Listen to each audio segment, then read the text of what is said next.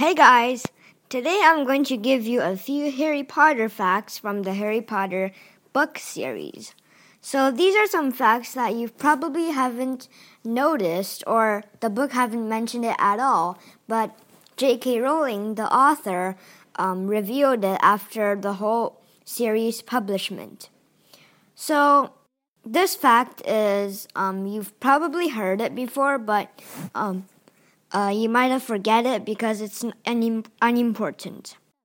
The first fact is Godric Gryffindor, the creator of Gryffindor House, um, he stole the Gryffindor uh, Gryffindor's sword from a goblin.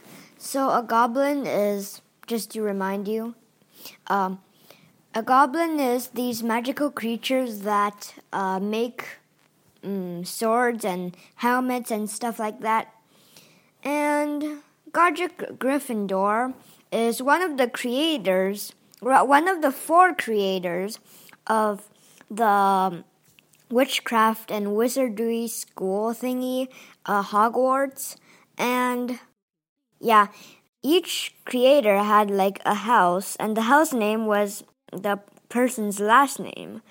And uh, one of them was Gryffindor, and yeah, each creator had like a powerful magical object that like is really special to them. Uh, Gryffindor's is a sword, and I'll just tell you about the other ones. Hufflepuff, the second house, how the creator is Helga Hufflepuff.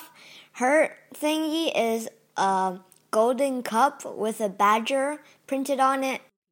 And then um, Rowena Ravenclaw, uh, her special object is a diadem. It's it's like this necklace thing that's supposed to make you smart.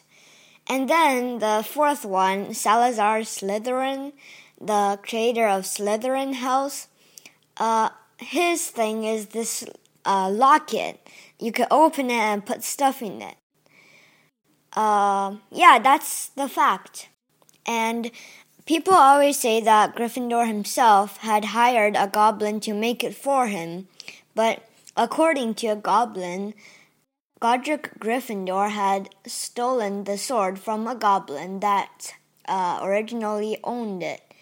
And then after the the sword was taken back by the goblin that made it. So, yeah. That's fact number 1. Goodbye. So I'm doing a fact today, so goodbye.